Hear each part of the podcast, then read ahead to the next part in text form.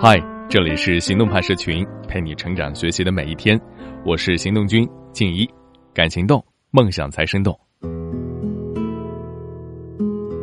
生活中的很多人越来越贪图安逸，活得越来越心安理得，过上了一种毫无成就感的低配生活，习惯性的给自己放低标准，人生也许就会这样逐渐的走下坡路吧。好吧，今天的文章来自自有书，作者小椰子。前几天，朋友林飞在微信上找我聊天他发了一张工资条的照片过来，特别激动的跟我说：“你能想象我现在的工资有多少吗？我刚才都气到浑身发抖了。”我仔细的放大了照片，看见实收工资那一栏赫然写着两千五百三十点五元。林飞是从上海辞职回老家的，他正经九八五大学本科毕业，上一份工作的月薪是一万。即使在外人看来，这份工作光鲜无比。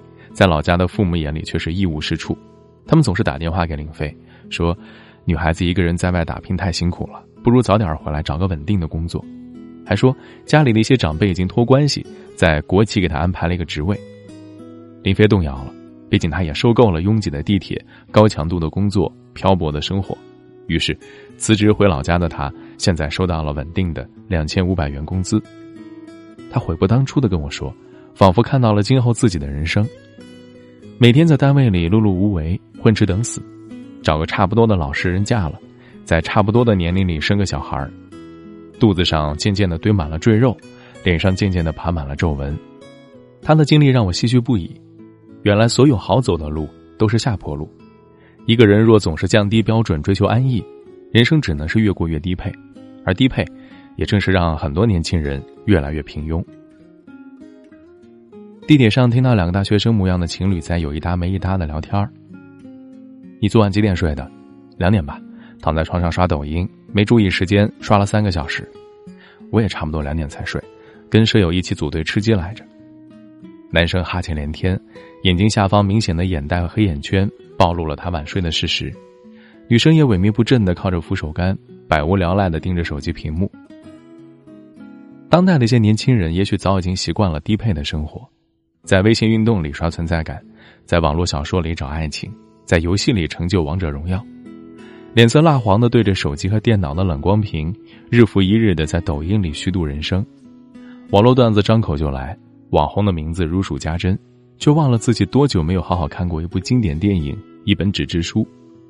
为现状焦虑，却不肯踏出舒适区，没有勇气去改变自己，凡事儿三分钟热度，终日浑浑噩噩。随波逐流，自我设限，杀死自己的潜力。这样的年轻人，在虚拟世界一片美好，现实生活却是一地鸡毛。作家李尚龙说：“就像一个天天在家睡觉的人，永远不知道在跑步机上的人也有另外一种幸福。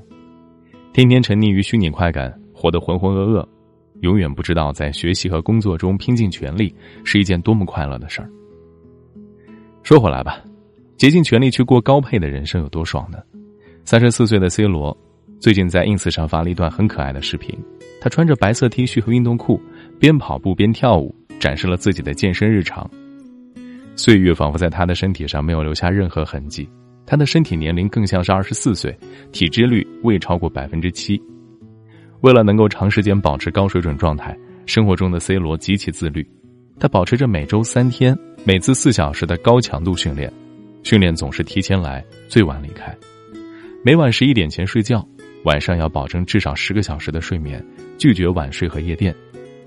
饮食上严格控制，摄取的食物都是低糖低脂，常年吃白水煮鸡肉，而且几乎不喝酒。控制欲望，意志坚定，坚持不懈，这些品质帮助他成为了最顶级的球员。而反观有一些年轻人有多习惯低配，看看年轻一代的足球运动员就知道了。曾有媒体嘲讽国足身材就像是白斩鸡一样，肚子上全是赘肉，毫无训练痕迹。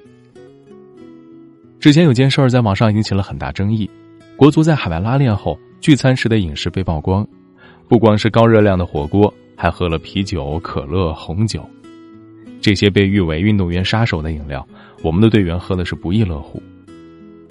饮食上的不自律，训练上的松懈，让他们没有办法拥有 C 罗般健硕的肌肉。超强的体能，作为职业球员，不只是职业一天，也不只是职业某一场比赛，然而，习惯低配的球员们抽烟、喝酒、纹身，不控制饮食，他们天天拿着天价的薪水，却没有相当的球技和成绩。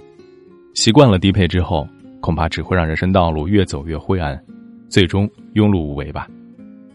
知乎上有一个问题：每个宿舍最早起的人后来怎么样了呢？